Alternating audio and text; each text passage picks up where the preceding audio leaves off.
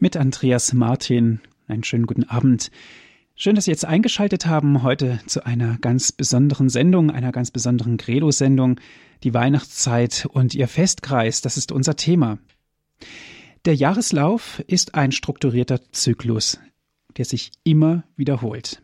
Der Winter mit den kurzen Tagen, der ruhende Natur wird abgelöst vom Frühling mit seiner aufbrechenden Vegetation, den wärmenden Wetter und natürlich auch der Aussicht auf den Sommer mit der Hitze und den langen Tagen.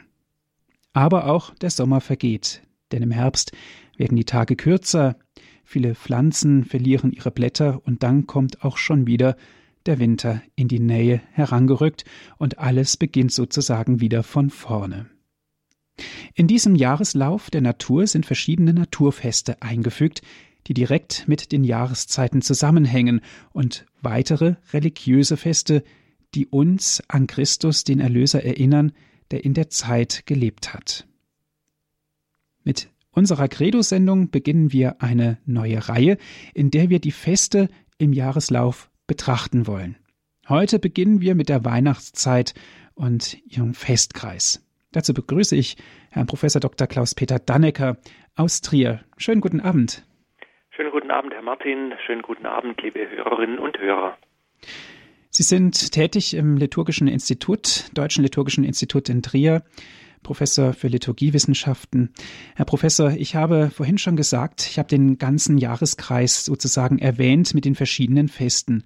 Um jetzt aber einen genauen Überblick zu bekommen, welche Gliederung hat uns das liturgische Jahr oder das äh, Kirchenjahr gegeben? Ja, das liturgische Jahr beginnt, wie wir vermutlich wissen, mit dem Advent und dem Fest der Geburt Jesu Christi, mit dem Weihnachtsfest. Danach beginnt eine Zeit, die sich nennt Zeit im Jahreskreis bis Aschermittwoch. Dann beginnt der Osterfestkreis mit zunächst der Fastenzeit oder österlichen Bußzeit, dem Osterfest und dann den, der Osterzeit selber, die dann bis Pfingsten geht. Und nach Pfingsten wird dann wieder der, die Zeit im Jahreskreis aufgegriffen und fortgeführt. Die geht dann wieder bis zum Advent, und somit schließt sich dann der Kreis und der Zyklus beginnt von vorne. Also wir haben zwei große Festkreise, den Weihnachtsfestkreis und den Osterfestkreis. Dazwischen liegt die Zeit im Jahreskreis aufgeteilt zwischen der Zeit vor Ostern und der Zeit nach, Ost nach dem Osterfestkreis. Heute wollen wir uns ganz konkret um den Weihnachtsfestkreis unterhalten. Wir wollen ihn genauer betrachten. Wie ist dieser denn gegliedert und vor allen Dingen, wann beginnt er und wann endet seinen, wann endet der Weihnachtsfestkreis? Ja, ähm, vielleicht nochmal äh, zurück zum ganzen Jahresfestkreis. Da gibt es nämlich eine erwähnenswerte Aussage in der Liturgiekonstitution, die ja vor kurzem 50 Jahre alt geworden ist. Dort heißt es, im Kreislauf des Jahres entfaltet sie, also äh, die Liturgie, das ganze Mysterium Christi von der Menschwerdung und Geburt bis zur Himmelfahrt, zum Pfingsttag und zur Erwartung der seligen Hoffnung und der Ankunft des Herrn. Also es geht in diesem ganzen Jahr und im liturgischen Jahr, im, im äh, Kirchenjahr darum, dass das Mysterium Christi gegenwärtig gesetzt wird, dass wir uns sein Heil vergegenwärtigen, dass wir uns daran erinnern, dass wir in diesem Heil Jesus, Jesu Christi stehen, dass uns Gott sein Heil schenkt. Und das geschieht eben im Jahresrhythmus und ähm, mit, mit der Liturgie, die immer wieder neu das Heil Gottes präsent setzen will. Das, was Christus für uns getan hat, dass er uns nahe ist, das will immer wieder neu in die Zeit hinein vergegenwärtigt werden. Das ist ähm, das Ziel dieses Jahreslaufes. Jetzt will ich aber auf Ihre Frage zurückkommen, ähm, wie der Weihnachtsfestkreis genau gegliedert ist. Der Weihnachtsfestkreis beginnt, wie ich vorher schon erwähnt habe, mit dem Advent. Und der Advent geht, man kann einfach sagen, vier Wochen vor Weihnachten los etwa, und zwar am Sonntag, der dem Fest des Heiligen, des, Ab des der, dem Fest des Apostels Andreas am nächsten liegt. Das Andreasfest wird immer am 30. November gefeiert und ähm, da drumherum am Sonntag, der diesem Tag am nächsten liegt, beginnt dann der Advent. Das kann ähm, vom 27. November bis zum 2. oder 3. Dezember sein. Dieser Advent ähm, geht dann bis zum Vorabend von Weihnachten, den wir meistens als heiligen Abend bezeichnen. Und mit dem heiligen Abend, am Abend selber dieses Tages, beginnt dann das Weihnachtsfest, das Geburtsfest unseres Herrn Jesus Christus. Und dieses Fest geht in verschiedenen Phasen zunächst einmal acht Tage lang in der Oktav und dann wird es noch fortgeführt bis zum Fest der Taufe des Herrn. Dazwischen kommt am 6. Januar noch das Fest der da Entschuldigung, das Fest der Erscheinung des Herrn, der Epiphanie oder man sagt auch häufig das äh, Dreikönigsfest. Und eben äh, am Sonntag darauf, wie ich bereits erwähnt habe, ist das Fest der Taufe des Herrn und mit diesem Fest beginnt dann auch wieder die Zeit im Jahreskreis. Sie hören die Sendung Credo hier bei Radio Horeb, die Weihnachtszeit. Und Ihr Festkreis ist heute unser Thema. Wir sprechen mit Herrn Professor Dr. Klaus-Peter Dannecker aus Trier.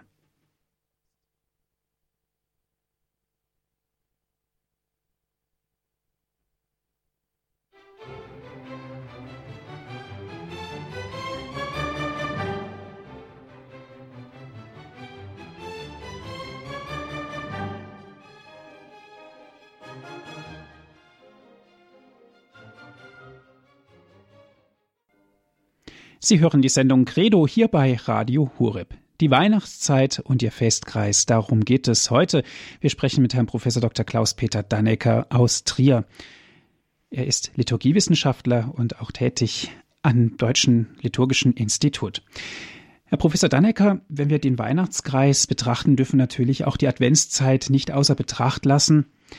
Schauen wir doch mal uns den Advent an. Was sagt die Liturgie uns über den Advent? Ja, der Advent hat einen äh, Doppelcharakter. Das kann man zum Beispiel sehen an der ersten Adventspräfation. Ich lese sie gerade mal vor. Es heißt, in Wahrheit ist es würdig und recht, dir, allmächtiger Vater, zu danken durch unseren Herrn Jesus Christus. Denn in seinem ersten Kommen hat er sich entäußert und ist Mensch geworden. So hat er die alte Verheißung erfüllt, und den Weg des Heiles erschlossen. Wenn er wiederkommt im Glanz seiner Herrlichkeit, werden wir sichtbar empfangen, was wir jetzt mit wachem Herzen gläubig erwarten.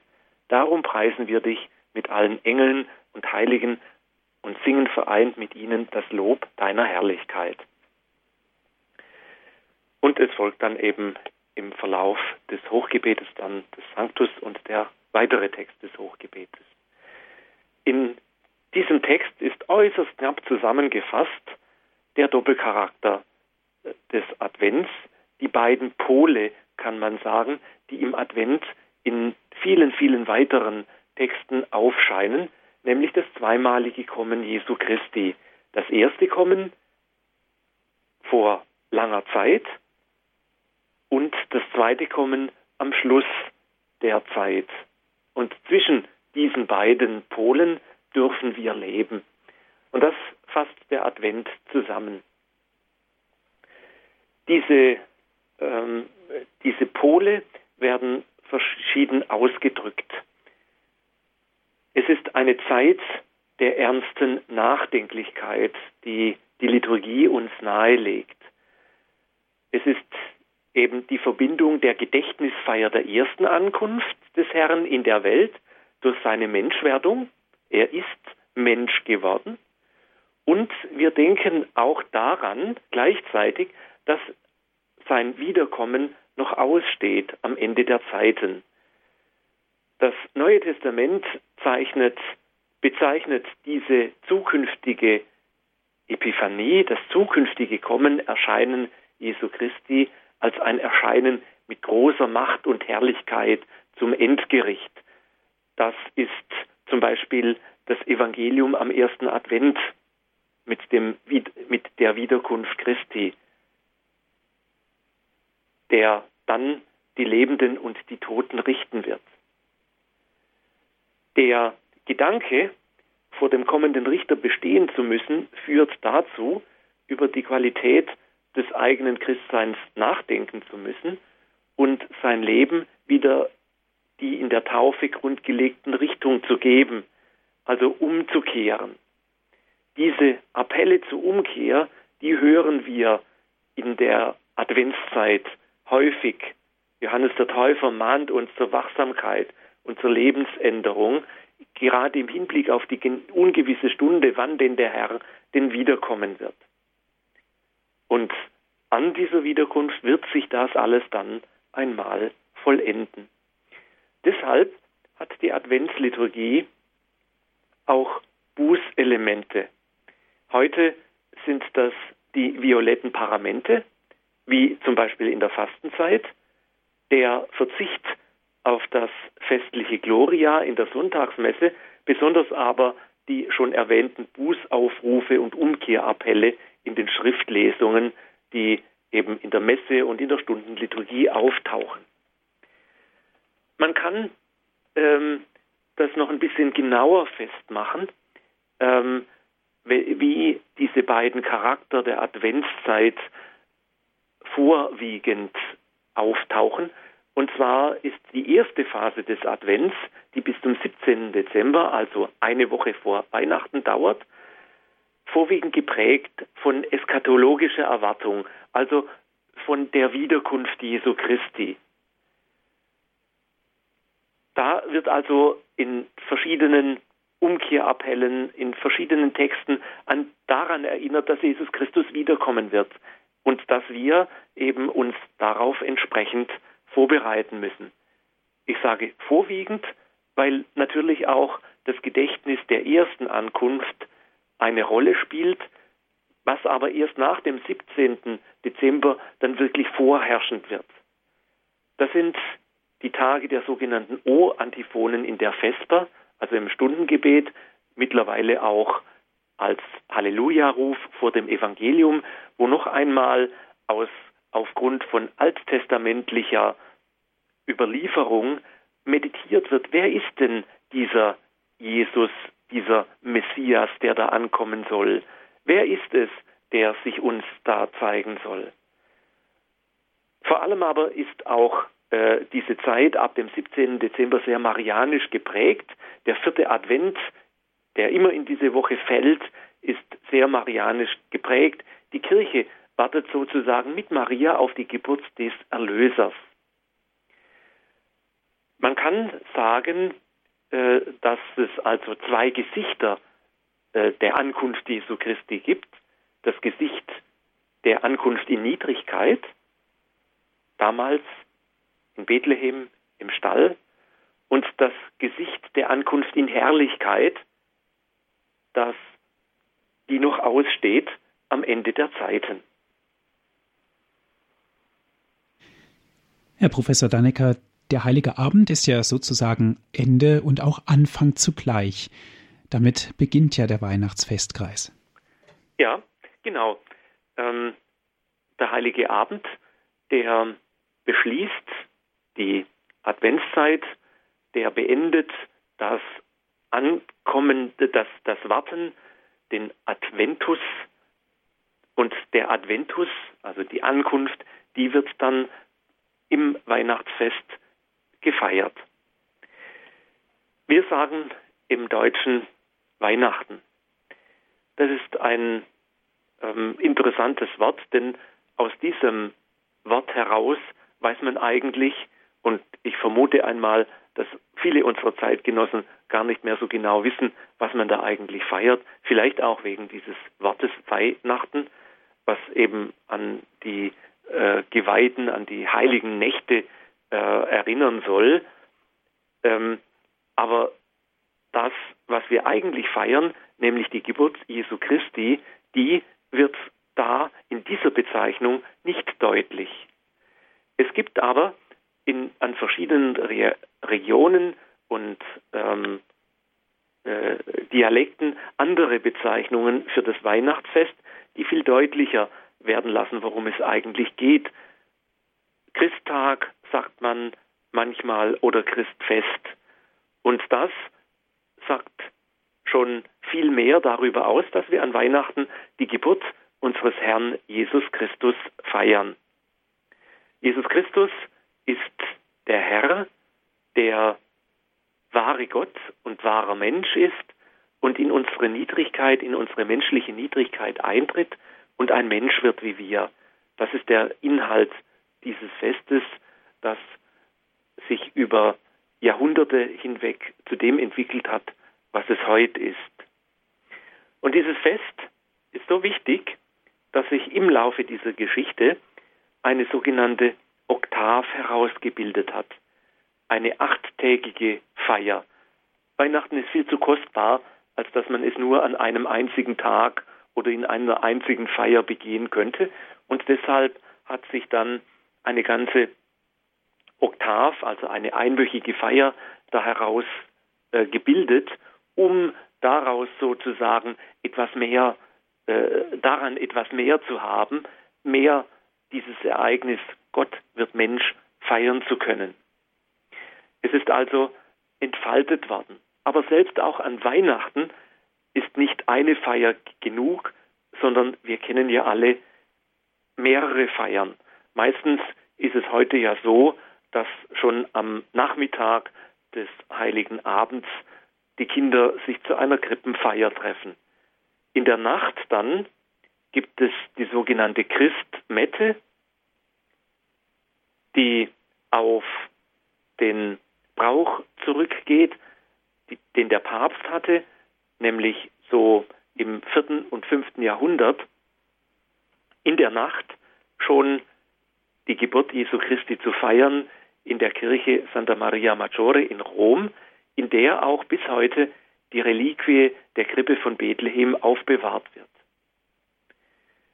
Wir alle kennen dann am frühen Morgen des Weihnachtstages das sogenannte Hirtenamt, das seinen Namen davon hat, weil eben berichtet wird, wie die Hirten nach der Botschaft des Engels nach Bethlehem in den Stall eilen, um dort den neugeborenen König, den Messias, zu begrüßen, ihm zu huldigen, zu ihm zu gelangen.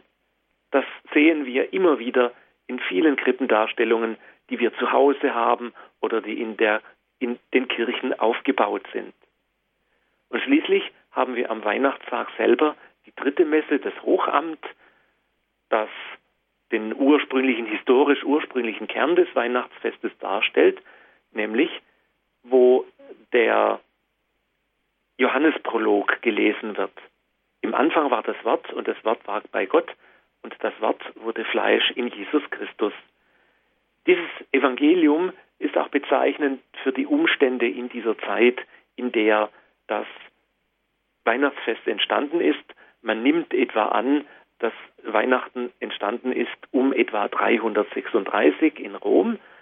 Und man, die Kirche war damals in der Auseinandersetzung mit dem Arianismus, einer Irrlehre, die geleugnet hat, dass Jesus Christus wahrer Mensch, äh, wahrer Gott ist. Man sagte, die Arianer haben gesagt, Jesus Christus ist ein Mensch, aber kein Gott. Er ist vielleicht besser wie, wie alle anderen Menschen, aber er ist doch kein Gott. Und gegen diese Irrlehre hat man dann ähm, nicht nur Konzilien abgehalten und Beratungen abgehalten und Beschlüsse gefasst, sondern man hat gesagt, das müssen wir auch feiern, um zu zeigen, Christus ist wahrer Mensch und wahrer Gott, ähm, wie wir es im Glaubensbekenntnis bis heute bekennen. Und daraufhin hat man das Weihnachtsfest mit diesem Johannesprolog, der die Gottheit betont, eingeführt und auch die anderen Texte dieses Weihnachtsfestes weisen darauf hin. Jesus Christus ist wahrer Mensch und wahrer Gott. Wahrer Gott, der in unserem, der unsere Menschengestalt angenommen hat, um zu zeigen, dass wir einen Gott haben, der uns Menschen nahe ist, der uns nicht verlässt, der bei uns bleibt. Das ist die Idee des Weihnachtsfestes. Die Feiern gehen aber weiter. Wir haben in der Oktav verschiedene, mittlerweile verschiedene Heiligenfeste. Zunächst feiern wir Stephanus, den ersten Märtyrer, den Diakon, der Jesus Christus überzeugend verkündigt hat und deshalb den Tod erlitten hat. Es ist sozusagen die erste Frucht des Weihnachtsfestes. Stephanus war von der Liebe Christi so erfüllt, war so erfüllt davon und so gekräftigt auch durch seinen Glauben an Jesus Christus, der ihm nahe ist, dass er ihn bekennen konnte und so weit bekennen konnte, dass er für ihn auch gestorben ist. Am Tag nach Stephanus, also am 27. Dezember, feiern wir das Fest Johannes des Evangelisten. Auch kein Zufall, dass dies in die Nähe von Weihnachten fällt, nämlich Johannes mit seinem Prolog hat wie kein anderer der Evangelisten betrachtet, theologisch entfaltet, wer denn dieser Jesus Christus, der Neugeborene ist. Dann haben wir anschließend das Fest der unschuldigen Kinder, die an den Kindermord, das an den Kindermord von Bethlehem erinnert, die ohne Jesus Christus zu kennen, so legt es die Liturgie aus, für Jesus Christus Zeugnis abgelegt haben. Der Sonntag dann in der Weihnachtsoktav ist das Fest der heiligen Familie. Ein Fest, das daran erinnert, dass Jesus aufgewachsen ist in einer menschlichen Familie mit all dem, was in einer Familie dazu gehört und dadurch sehr deutlich macht, dass eben Jesus Christus wirklich wahrer Mensch ist, der das Menschsein von A bis Z durchlebt hat, der menschliche Nöte kennt und uns allein dadurch schon sehr nahe ist. An den weiteren Festen in der Oktav möchte ich vor allem noch das ähm, Fest des Papstes Silvester erinnern. Für viele Menschen ist der letzte Tag des Jahres, der 31. Dezember, Silvester. Dass das eigentlich von dem Papst Silvester I. auf den zurückgeht, ist vielen nicht mehr bekannt. Es ist der Namenstag des äh, heiligen Silvesters, der da gefeiert wird. Es ist für viele eben ein stehender Begriff. Dieser Tag heißt Silvester, aber dass das ein Heiliger ist, an dem man äh, sich ausrichten kann, daran denken viele Menschen nicht mehr. Und es kommt dann als Abschluss der Weihnachtsoktav der 1. Januar, genau eine Woche nach Weihnachten, feiern wir das neue Jahr. Eigentlich hat das neue Jahr schon mit Jesus Christus begonnen. Das neue in unserer Menschheitsgeschichte. Ähm, das äh, zivile Jahr beginnt mit dem ähm, 1. Januar, was aber auch kein Zufall ist, denn diese, diese Regelung ist mit auch auf Weihnachten zurückzuführen. Der Oktavtag von Weihnachten, das Hochfest der Gottesmutter Maria, ist dadurch, durch den zivilen Jahresbeginn, durch Weihnachten, natürlich ein Tag, der sehr viele Gesichter trägt. Er ist auch der Weltfriedenstag, bei dem immer auch sehr um den Frieden gebetet wird, sodass er sehr viele Gesichter hat und deshalb auch mit sehr vielen Erwartungen kämpfen muss. Im Zentrum steht aber eigentlich Maria. Das Tagesgebet dieses Festes des 1. Januars weist ganz deutlich darauf hin. Dort heißt es, barmherziger Gott, durch die Geburt deines Sohnes aus der Jungfrau Maria hast du der Menschheit das ewige Heil geschenkt. Und dieses Heil will man durch das neue Jahr mitnehmen. Dieses Heil soll uns nahe bleiben, darum wird gebetet. Und dieses Heil und dieses Heil halten wir uns nochmal vor Augen, damit wir uns vergewissern, dass dieser Gott bei uns ist, dass dieser Gott uns nicht alleine lässt. Das ist die grundlegende Botschaft von Weihnachten, dessen engere Feier dann auch mit der Oktav an Neujahr endet. Herzlichen Dank, Herr Professor. Sie haben uns jetzt einen großen Überblick gegeben über die hohen Tage sozusagen. Nach Weihnachten und Neujahr geht es aber noch weiter mit der Weihnachtszeit, Erscheinung, Epiphanie und Dreikönig. Und ob da wirklich noch Weihnachten ist, das erfahren wir dann gleich nach unserer Musikpause.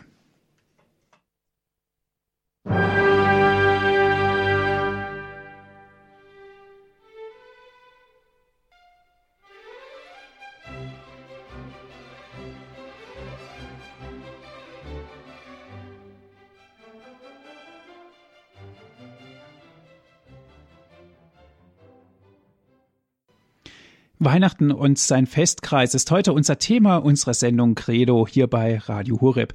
Wir sprechen mit Herrn Professor Dr. Klaus-Peter Dannecker, Liturgiewissenschaftler aus Trier. Herr Professor, nach Weihnachten und Neujahr geht es ja noch weiter im Weihnachtsfestkreis. Erscheinung, Epiphanie oder Dreikönig. Wenn ich so diese Zeitgenossen sehe, ist für Weihnachten, ist beziehungsweise für die Weihnachten ja doch schon längst vorbei. Sind wir Christen, jetzt mal ganz spöttisch gefragt, eigentlich zu langsam? Ja, manchmal könnte man schon den Eindruck haben, für viele heute beginnt Weihnachten mit dem ersten Advent und am zweiten Weihnachtsfeiertag werden dann die Bäume abgebaut. Zumindest in den Kaufhäusern ist das ja. so. da ist das so. Ähm, aber äh, das Kostbare an Weihnachten, das beginnt ja erst mit Weihnachten selber, also mit dem 25. Dezember.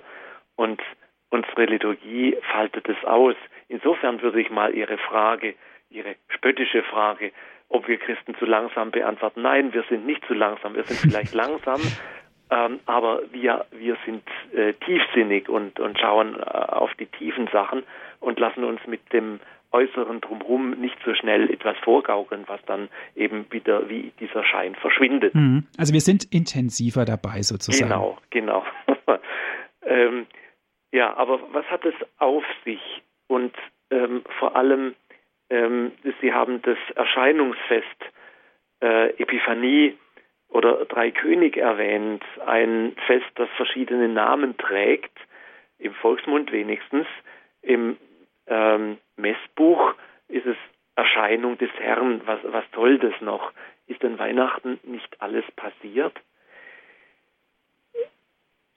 Und was vielleicht noch erschwerend hinzukommt, in vielen deutschen Bundesländern ist Epiphanie, der 6. Januar, kein Feiertag mehr. Und dadurch gerät es leider, muss ich sagen, immer weiter, immer mehr aus dem Bewusstsein, dass da ja eigentlich noch was ganz Wichtiges passiert. Aber was passiert da? Im Grunde ist an Weihnachten etwas sehr Stilles, Heimliches passiert. Jesus Christus ist geboren worden, das ist etwas Umwerfendes. Gott wird Mensch. Gott wird einer von uns. Oder wie es poetisch ausgedrückt hat, Karana einmal gesagt, es gibt im neuen Gotteslob auch ein schönes Lied dazu, Gott spricht uns sein schönstes Wort zu, aber dieses Wort, das will gehört werden. Und so kommt aus der Heimlichkeit, aus der Verborgenheit von Bethlehem, will dieser Jesus Christus noch wahrgenommen werden in der Welt, will erkannt werden, will bekannt werden. Und genau das ist es, was Erscheinung feiert. Das Erscheinungsfest feiert, dass wir Menschen kapiert haben, wer dieser Jesus Christus ist, dass wir Menschen immer mehr verstehen, wer denn da gekommen ist. Und deshalb sind auch die drei Könige, die Bibel berichtet zwar nie von drei, äh, sondern von äh, Magiern und nicht von Königen, sondern von Magiern. Aber diese Menschen, die dann die Tradition aufgrund der Anzahl der Gaben Gold, Weihrauch, Myrrhe als drei identifiziert hat und auch, ähm, wenn man an manchen Krippendarstellungen sieht man das sehr schön, da trägt ein König europäische Züge, einer afrikanische und ein weiterer asiatische Züge. Die damals bekannte Welt, die kommt zum König dieser Welt. Will heißen, Christus erscheint dieser Welt, er macht sich dieser Welt kund, er zeigt, wer er ist und wir Menschen erkennen das. Schon seit vielen Jahrhunderten sind es eigentlich drei Evangelien, die an diesem Tag gelesen werden. Zum Teil gab es da liturgiegeschichtlich ganz interessante Zusammenstellungen, wo alle drei Evangelien gelesen wurden. Heute äh, liest man die an den äh, Sonntagen drumherum, nicht nur am Erscheinungsfest, also am 6. Januar. Und zwar sind das die Evangelien von der Anbetung der Magier, das Evangelium von der Taufe Jesu und die Hochzeit zu Kana. Und alle drei Evangelien haben die gleiche Aussage. Jesus Christus wird von den Menschen erkannt als der Heilsbringer, als der, der das Heil Gottes in dieser Welt verankert hat und hineingetragen hat. Also, die Magier erkennen das, ziehen über Hunderte, Tausende von Kilometern, um diesen König zu finden. Bei der Taufe Jesu ertönt die Stimme Gottes und sagt, dies ist mein geliebter Sohn, auf ihn sollt ihr hören. Also auch hier wird bestätigt, dieser ist mein Sohn, dieser ist der Sohn Gottes, dieser ist der, der das Heil bringt. Und bei der Hochzeit zu Kana wird ganz deutlich, dass Jesus Christus eine Vollmacht hat, dass er wirken kann. Das erste Zeichen Jesu, dass er wirkt im Johannesevangelium, das benutzt er, um den Menschen seine Vollmacht zu demonstrieren. Insofern ist es eine Zeit der wachsenden Offenbarung Christi, wie es die Grundordnung des Kirchenjahres formuliert. Eine wachsende Offenbarung Jesu Christi. Die Zeit, die Liturgie reflektiert, wer ist denn dieser Christus? Was will der in dieser Zeit? Was tut der für uns? Und genau das, was passiert ist, um dieses, um dies zu beantworten, das lesen wir, das meditieren wir in der Liturgie.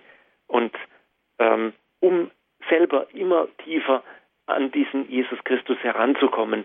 Und das, was ich eben flapsig so am Anfang sagte, wir sind nicht vielleicht langsamer, aber wir sind tiefgründiger, um diese Tiefe zu erreichen und nicht ein, schnell, ein Fest schnell vorbeirauschen zu lassen, das vielleicht schön ist und wo man viele liebe Leute in der Familie wieder getroffen hat äh, und, und, und, und Geschenke bekommen hat.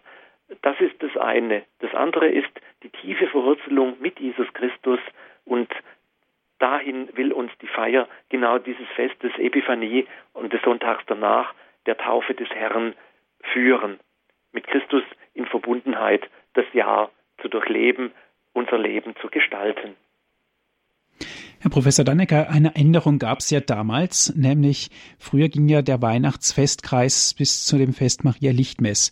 Heute ist das anders. Warum wurde das geändert? Das hat verschiedene Gründe. Ähm, ein wichtiger Grund war ähm, Maria Lichtmess liegt fest am 2.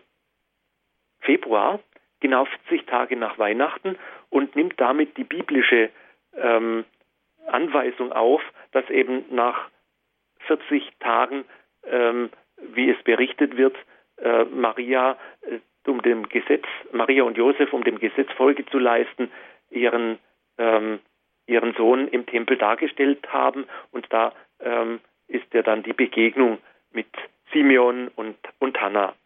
Und ähm, dieses Fest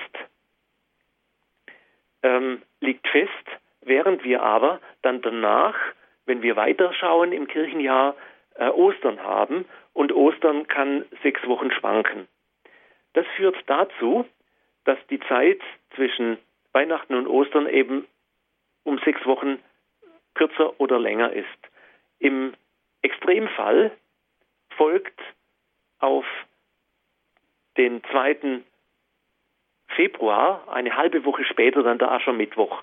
Das ist der kürzeste, äh, die kürzeste Zeit.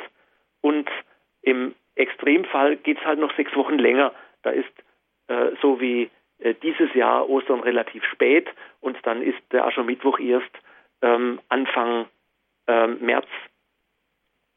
Und um diese ähm, Schwankung ähm, auszugleichen, hat man überlegt, wie kann man das Kirchenjahr so gestalten, dass es sinnvoll ist. Ähm, bis zur Reform des liturgischen Jahres bei der Liturgiereform nach dem Zweiten Vatikanischen Konzil war es so, dass man eben eine Reihe von Sonntagen hatte, die äh, auch noch nach Maria Lichtmess weitergingen und ähm, die äh, dann organisch die Zeit der wachsenden Offenbarung Jesu Christi fortgeführt haben.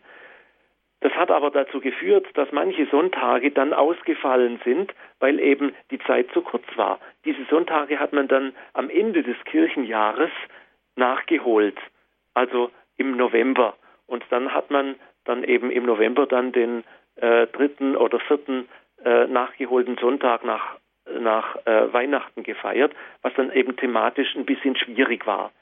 Deshalb hat man überlegt, man macht die Schnittstelle nicht mehr ähm, im, äh, am Ende des Kirchenjahres, sondern in der Mitte und macht, beginnt dann mit dem Fest der Taufe des Herrn, die Zeit im Jahreskreis, die zunächst einmal thematisch genau gleich geprägt ist, wenn man die Sonntage dann unmittelbar äh, die, na, äh, schaut, die am Beginn des Kirchenjahres liegen, greifen die exakt die gleiche Thematik aus, nämlich die wachsende Offenbarung Jesu Christi als der Messias und Heiland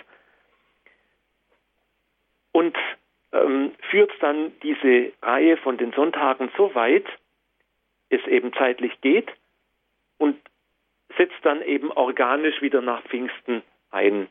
Man kann sicher darüber diskutieren, ob das eine gute Lösung ist. Wir haben sie im Moment. Das wird sich irgendwann vermutlich mal wieder ändern.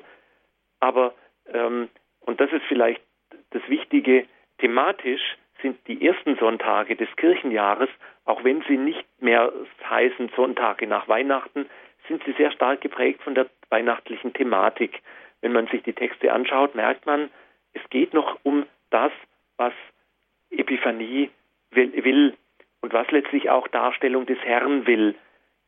Bewusst machen, wer dieser Jesus Christus ist und seine Gegenwart als Heilsbringer und Heiland in unserer Mitte feiern. Und das tun wir auch. Es geht auch im Fest der Darstellung des Herrn. Früher hieß es Lichtmess, äh, heute sagt man äh, Darstellung des Herrn, so wie es ganz früher geheißen hat, das Fest. Ähm, um einfach dadurch auch deutlich zu machen, es ist ein Fest, wo es nicht um Maria geht, sondern ein Fest, wo Maria einen wichtigen, eine wichtige Rolle spielt, aber wo es zunächst einmal um Jesus Christus geht, der ähm, in den Tempel gebracht wird, der sich als der, als der, als der erkannt wird, der er ist. Und zwar von zwei Personen, die äh, da Jesus begegnen, nämlich Simeon und Hannah. Simeon, der äh, prophetisch sagt, dieser ist dazu gekommen, dass in Israel viele durch ihn zu Fall kommen und viele aufgerichtet werden. Und er wird ein Zeichen sein, dem widersprochen wird. Dadurch sollen die Gedanken vieler Menschen offenbar werden. Dir selber aber, sagt er dann zu Maria, wird ein Schwert durch die Seele dringen. Und ähm, Maria, äh, Entschuldigung, und Hannah, ähm, die sieht Jesus und preist dann Gott darüber, ähm, dass Gott nun endlich seinen, seine Erlösung in dieser Person Jesu Christi in die Welt geschickt hat. Also auch hier ganz klar die Thematik, die sich mit Erscheinung des Herrn ins Kirchenjahr hineinfügt. Es geht um die wachsende Offenbarung Jesu Christi, der sich zeigt als der, der er mehr ist. Und das meditieren wir in der Liturgie und in den liturgischen Texten, die wir da lesen und feiern. Wunderbar. Herzlichen Dank für Ihre Ausführungen. Und jetzt darf ich unsere Zuhörer einladen, sich mit einzubringen in diese Sendung, vielleicht auch Fragen zu stellen. Herr Professor Dannecker hat vorhin ja das Wort geprägt. Er hat gesagt, wir Christen, wir feiern Weihnachten in einer ganz intensiven Art und Weise, vielleicht auch ein bisschen kürzer, aber dafür umso mehr. Ich lade Sie ein, wie sehen Sie das? Rufen Sie an. Die Weihnachtszeit und Ihr Festkreis Heute unser Thema in der Sendung Credo hier bei Radio Horeb. Wir sprechen mit Herrn Professor Dr. Klaus-Peter Dannecker.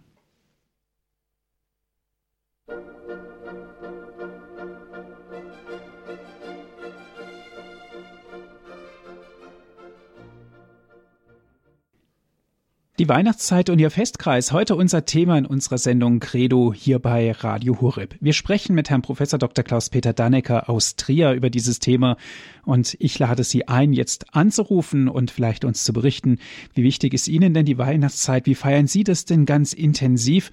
Oder fragen Sie einfach das, was Ihnen auf dem Herzen liegt zur Weihnachtszeit, den Professor Dannecker. Herr Professor Dannecker, eine erste Hörerin darf ich ganz herzlich begrüßen.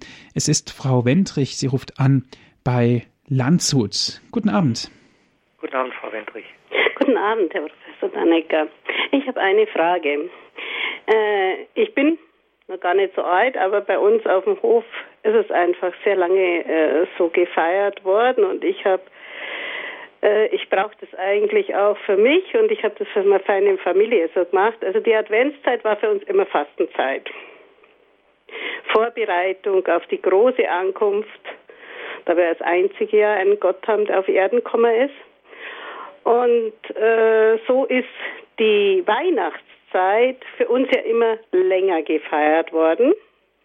Und jetzt hat man die ja verkürzt. Ähm, widerspricht es eigentlich äh, den liturgischen Ablauf, wenn man für sich zu Hause einfach diese festliche, weihnachtliche äh, äh, Schmücken und auch die ganzen, ja, die Musik, die, das Gefühl, was sowas Besonderes ist passiert, dass man das weiter, dass man das einfach noch ein bisschen länger feiert. Mhm. Interessante Frage, Herr Professor. Mhm. Herzlichen Dank, Frau Wendrich, für Ihre Frage. Ähm, da kann ich noch ein paar Sachen äh, ausführen, die ich vorher aus Zeitgründen nicht so ausführlich gesagt habe. Die Adventszeit ist nicht in allen Teilen der Kirche, aber in, in, vielen Teilen der Kirche als Fastenzeit begangen worden. Das hängt damit zusammen, ähm, dass ähm, der 6. Januar, also Drei König, vielfach ein wichtiger Tauftermin war, genauso wie die Taufe in der Osternacht. Und parallel dazu hat man auch davor 40 Tage lang eine Fastenzeit gehalten. Äh, insofern ist äh, Ihr Brauch, die Adventszeit als Fastenzeit zu begehen, durchaus in unserer Tradition verankert, wenn auch nicht überall in der ganzen Kirche. Aber ich spreche jetzt hier von der Zeit von vor tausend Jahren, also ist schon sehr lange her. Jedenfalls kann man das mit gutem Gewissen so tun und ähm, äh, das ist noch nicht so arg lange her, daran erinnere ich mich als Kind, dass man in der Fasten, in der Entschuldigung, in der Adventszeit äh, keine Süßigkeiten gegessen hat, damit man sich richtig freuen kann, dann auf das Weihnachtsgebäck, äh, dass man dann wieder, äh, wo man dann wieder Süßigkeiten gegessen hat. Also so einen einen Aspekt des Fastens und des Verzichts und damit der Hinkehr und ähm, der Umkehr ist auch in der Adventszeit sehr angebracht und angeraten. Deshalb gibt es ja auch die Bußelemente in unserer Liturgie, die freilich jetzt nicht so ausgeprägt sind wie jetzt in der Fastenzeit vor Ostern. Also das kann man durchaus so begehen und da kann ich Sie nur bestärken, wenn Sie hm. das so tun sollen. Die Gut. Adventszeit soll auch eine stille Zeit sein, eine ruhige Zeit sein, was in manchmal schon in, in großem Kontrast steht zu dem, was man in unseren Städten gerade in dieser Zeit lebt. Es ist auch eine eher dunklere Zeit. Ähm, aber wenn man die Beleuchtungen überall sieht, dann ist es gerade nicht so. Mhm. Und eher äh, die Weihnachtszeit an sich, äh, die, da beginnt dann wieder die volle Festfreude. Und wenn Sie sagen, ja, wir wollen äh, die Weihnachtsfreude noch fortführen und noch länger, wie es jetzt die streng liturgische äh, Richtung vorgibt, dann ist da absolut nichts einzuwenden. Ähm, es gibt sogar im Direktorium äh, meiner Heimatdiözese, das ist die Diözese Rottenburg-Stuttgart, den Hinweis, dass in Kirchen äh, Krippen durchaus bis zum 2. Februar stehen bleiben können, um eben genau dieses Fest, das früher das Ende der Weihnachtszeit markiert hat, da noch mit deutlich, auch mit dem äußeren Schmuck dann mit zu begehen. Mhm. Also da ist absolut nichts dagegen. Wunderbar. Ja, danke schön, Frau Wentrich. Wir haben noch einige andere Zuhörer in der Leitung, jetzt schon länger warten. Dankeschön für Ihren Anruf. Alles Gute. Wiederhören. Wiederhören. Ja, die Krippe länger stehen lassen, das ist das Schlagwort. Und genau zu diesem Thema darf ich jetzt Frau Müller aus Essen begrüßen. Guten Abend, Frau Müller. Guten Abend, Herr Martin und Herr Professor. Äh, ich höre spannend zu und ich halte es so, ich habe eine Fischedick äh, äh, Keramikgruppe, 40 Zentimeter, als heilige Familie das ganze Jahr überstehen. Hier an meinem Arbeitsplatz, also ich lebe quasi mit der heiligen Familie und halte es eben so hier mitten in der Stadt Essen äh, wo sehr viel eben auch äh, Nicht-Christen und äh, nicht äh, mit Migrationshintergrund Menschen sind, dass ich so darauf hinweise, wenn Kinder, muslimische Kinder kommen, die fragen dann, was ist das? Ne? Und so kann man ein Zeichen setzen. Und alles ist ja nicht aus Strenge der Liturgie äh, gebunden, denke ich, sondern eher aus Liebe tue ich das, weil mir die heilige Familie äh, ja Halt gibt. Ich bin mittlerweile äh, allein, meine Hunde sind auch gestorben und es ist nun mal der Weg der Zeit. Aber äh, so hat man doch äh, den Glauben und äh, halt in den Figuren, äh, ja, sie werden manchmal sogar lebendig. Gut, danke schön, Frau Müller. Ja. Herr Professor. Ihre Beobachtung und Ihr Zeugnis bestätigt, dass wir als Menschen immer wieder äußere Zeichen brauchen. Äh, wir haben sehr viele Bilder, ähm, jetzt nicht nur religiöse Bilder, aber gerade diese religiösen Bilder erinnern uns daran. Es ist für uns selbstverständlich, ein Kreuz zu haben, das uns an den Tod und die Auferstehung Jesu Christi erinnert. Und genauso können wir uns auch eine Darstellung des äh, neugeborenen Jesus ähm, vorstellen und, und äh, legen. Ein, sie haben eine, eine heilige Familie, die uns an die Realität erinnert und die uns immer wieder daran erinnert, ähm, was Gott für uns getan hat. Und das ist äh, im Grunde das, was Liturgie tut. Sie erinnert uns an das, was er getan hat und nicht nur erinnern im Sinn von dran denken, sondern dadurch, dass wir Liturgie feiern, wird es wieder für uns gegenwärtig und wirksam. Gut, Dankeschön, Frau Müller, für Ihren Anruf. Ja, gerne. Ciao. Alles Gute. Viele Grüße nach Essen. Es geht weiter nach Hamburg zur Frau Hoffmann. Guten Abend, Frau Hoffmann. Ja, guten Abend. Ich wollte aufnehmen äh, diesen Aspekt, den der Professor Dannecker angesprochen hat, da er sagt, er kommt aus der Diözese Rottenburg. Ich auch. Und ich ähm, habe zwei äh, Gesichtspunkte. Zum einen ist mir eigentlich klar geworden, dass äh, ähm, der Kreise Simeon und die Hanna sind Repräsentanten des ähm, Volkes Israel. Also die haben schon den Erlöser erkannt. Äh, das andere, äh, gerade die Krippen sind also für mich eigentlich so im Laufe des Lebens auch ähm, Glaubensschulen. Und zwar, möglicherweise kennt das der Professor Dannecke, äh, etwa die Krippe im Weckental. Da war dann eben das Sonntagsevangelium, ähm, die Hochzeit zu Kana war also prächtig dargestellt und dann eben auch die Darstellung und ich wusste schon als kleines Kind, wie ein hoher Priester aussieht und ich wusste ganz genau, wie das himmlische Jerusalem aussieht, beziehungsweise im Jerusalem überhaupt. Und äh, das finde ich äh, überaus bedauerlich, dass wir diese Anschaulichkeit, vor allem wenn es darum geht, dass Kinder auch so in den Glauben eingeführt werden, dass sie das in unseren Kirchen nicht mehr erleben oder also selten erleben. Und äh, bei uns ist so, wir haben einen riesen Christbaum, das wir etwas maßlos äh, und eine sehr, sehr schöne Krippe aus dem Schwarzwald. Und immer wieder äh, laden wir auch irgendjemanden ein und Kinder und die können also dann auch so die äh, Figuren so hin und her stellen. Und es ist ganz erstaunlich, manchmal denkt man, die Kinder kommen aus einer Familie, wo sie überhaupt nie etwas gehört haben über die, die frohe Botschaft. Aber sie wissen doch, das ist das Jesuskind und das ist, also die Evangelien sagen dann die Maria und so weiter. Also ich denke, das ist ein äh, Moment, wo man eben auch mit Leuten ins Gespräch kommen kann, warum haben wir das und wieso ist das äh, so und so. Und dann gerade auch die äh, Folge, dass zu Dreikönig dann ähm, die Heiligen, äh, die Weisen kommen und mit dem Kamel und so weiter. Also die Anschaulichkeit, darauf wollte ich abheben. Äh, und dann eben der erste Aspekt mit äh, Simeon und ähm, Hannah äh, als Repräsentanten des Volkes Israel. Gut, danke schön, Herr Professor.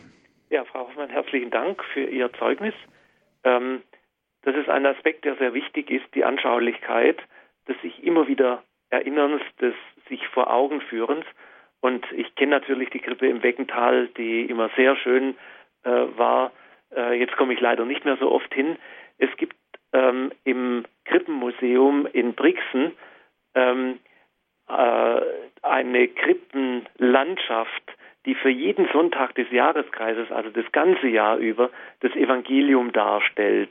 Das ist noch viel, viel ausführlicher und äh, zeigt, wie, äh, wie man äh, den Menschen versucht hat, das Evangelium plastisch zu machen, das Evangelium nahezubringen. Und es geht ja nicht nur darum, den Leuten zu erklären, warum und wieso, sondern überhaupt einmal zu verkünden, das Evangelium nahezubringen. Das war früher durch die lateinische äh, Liturgie äh, nochmal ein weitere, eine weitere Herausforderung, dass die Leute nicht verstanden haben, was da äh, vorgetragen wurde. Da tun wir uns heute leichter, aber ich gebe Ihnen recht, wir müssen nicht nur das Wortlastige, sondern das Wort will sich auch plastisch zeigen, will dargestellt werden, will erlebbar werden. Und ähm, meine Nichten, die, die, die mögen es, wenn, wenn die Krippe, die haben so eine schöne äh, Krippe, die man auch anfassen kann, wenn man die Figuren anfassen kann mhm. und wenn man mal in die Hand nehmen kann ähm, und das Jesuskind dann auch in, in die Hand nehmen kann. Das ist, das ist gut und wir, wir lernen eben durch das Berühren, durch das Sehen, durch das Staunen, lernen wir und lernen wir auch das Evangelium kennen. Das Wort will also greifbar, aber auch begreifbar werden. Dankeschön, Frau Hoffmann. Alles Gute nach Hamburg. Es geht weiter mit Herrn Welger aus Südtirol. Herr Welger, es ist nur noch wenig Zeit, aber ich denke, Ihre Frage können wir noch beantworten. Ja, ich hätte da eine Frage zu, äh, an den Herrn Professor bezüglich der Taufe des Herrn. Ja. Und zwar, da gab es bei uns jetzt ähm, in einer Zeitschrift eine Auslegung einer Theologin, die ähm, dieses äh, Geschehen, also dieses ähm, ganze Geschehen und Taufe und Verklärungserzählungen, äh, also die Himmelsbotschaften, also die Himmelsstimmen, dass äh, sie das als Ergebnis eines langen und mühevollen Ringens der Jesusgemeinde um die Bedeutung Jesu im Hinblick auf den Gottesglauben ausdrückt. Mhm. Also äh, können Sie mir dazu etwas sagen? Äh, also ich habe da ein bisschen so verstanden, dass das also nicht wirklich geschehen sein soll mit dieser Aussage. Gut, mhm. diese Aussage können wir jetzt natürlich nicht au Detail äh, überprüfen, aber Herr Professor, sind Sie darüber informiert? Ähm, nee, also ich bin, ich bin kein Exeget und habe mich mit, mit der Frage, ob jetzt diese ähm, Erzählung jetzt ähm, so ist oder, oder wie sie entstanden sein kann, noch nicht beschäftigt. Also da müsste ich Sie bitten, an einen, äh, mit, sich mit einem Exegeten zu unterhalten. Ähm, ich glaube aber, wenn, wenn das die Erfahrung einer der Gemeinde ist, dann bestätigt ja das auch die, die Vorstellung, Jesus Christus ist der Sohn Gottes. Ähm, und, und diese Erfahrung ähm, wie ich das ausdrücke. Das ist ähm, äh, die, die Evangelium Matthäus ist ähm, einige Zeit, 30, 40 Jahre nach ähm, dem Tod Jesu geschrieben worden. Und da, da stecken immer wieder Erfahrungen drin. Ob das jetzt so genau geschehen ist oder nicht, das kann ich nicht beantworten, das können auch die Exegeten letztlich nicht beantworten. Ich stelle mich auf den Standpunkt, wenn es da so steht, dann ist es für mich die Richtschnur des Glaubens, an, an der ich mich festhalte. Ähm, ob man jetzt da mit wissenschaftlichen Methoden noch etwas äh, dran ähm, tun kann und sagen kann, mehr oder weniger, das ist wieder eine andere Frage. Für mich ist entscheidend das Zeugnis, das darin äh, gestanden ist. Und wir sprechen ja davon, dass die Bibel ähm, inspiriertes Wort äh, Gottes ist, dass das also unter Einwirkung des Heiligen Geistes aufgeschrieben wurde. Und wenn das so ist, dann ist es für mich Zeugnis genug, dass Jesus Christus der wahre Sohn Gottes ist. Gut, wunderbar, Herr Professor. Ich darf mich ganz herzlich bei Ihnen bedanken. Die Sendezeit ist nun leider zu Ende. Danke, dass Sie uns über den Weihnachtsfestkreis so viele Informationen gegeben haben. Und an alle Zuhörer, wenn Sie gerne diese Sendung noch einmal nachhören möchten, wir haben sie für Sie aufgezeichnet und auf CD gebrannt. Rufen Sie unseren CD-Dienst an und bestellen Sie sich einen Mitschnitt unter 08328 921 120. Noch einmal die Telefonnummer 08328 921 120 und von außerhalb Deutschlands 0049. Weiter geht es mit der 8328 921 120. Auf unserer Internetseite www.hore.org gibt es wie immer auch die Sendung zum Herunterladen als MP3-Datei www.hore.org. Herr Professor, darf ich Sie zum Ende dieser Sendung um den Segen bitten? Ja, gerne. Der Herr sei mit euch. Und mit deinem Geiste. Der Herr segne und behüte euch. Der Herr lasse sein Angesicht über euch leuchten und sei euch gnädig. Der Herr wende euch sein Antlitz zu und schenke euch seinen Frieden. Amen. Und so segne und behüte euch der allmächtige Gott, der Vater und der Sohn und der Heilige Geist. Amen. Dankeschön fürs Zuhören. Es verabschiedet sich Ihr Andreas Martin.